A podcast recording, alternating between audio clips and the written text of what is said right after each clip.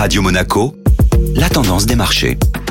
La tendance des marchés avec Société Générale Private Banking. Bonjour Alexandre Rolando. Bonjour Benjamin. Une nouvelle séance hésitante pour les marchés financiers. La prudence était de mise sur les marchés avant le long break qui se profile avec les célébrations de Thanksgiving suivi du Black Friday. Toutefois, les PMI, indicateurs de l'activité manufacturière, ont participé à la progression des indices européens avec un composite ressorti au-dessus des attentes. Bien que l'on reste en territoire négatif, l'intensité de la contraction de l'activité économique ralentit. À l'inverse, aux États-Unis, les PMI de novembre déçoivent en suggérant une contraction inattendue de l'activité mais cela est compensé par les chiffres d'un sentiment économique solide publié par l'Université du Michigan, accompagné d'une baisse des anticipations d'inflation et d'une large surprise positive sur les ventes de maisons neuves. Autre mouvement notable aux États-Unis, le gaz naturel monte en flèche alors que les prévisions météo anticipent un hiver froid et que sa distribution se voit perturbée par des risques continus de grève des chemins de fer qui pourraient avoir lieu dès le 4 décembre. Bilan des courses, la dégradation de l'activité économique américaine a été perçue comme une bonne nouvelle par les marchés qui y voient une politique monétaire moins restrictive de la part de la Banque centrale. Le CAC 40 grappille 0,3% pour clôturer proche des 6680 points. Même constat pour l'Eurostock 50 qui termine la séance de la veille en hausse de 0,4%.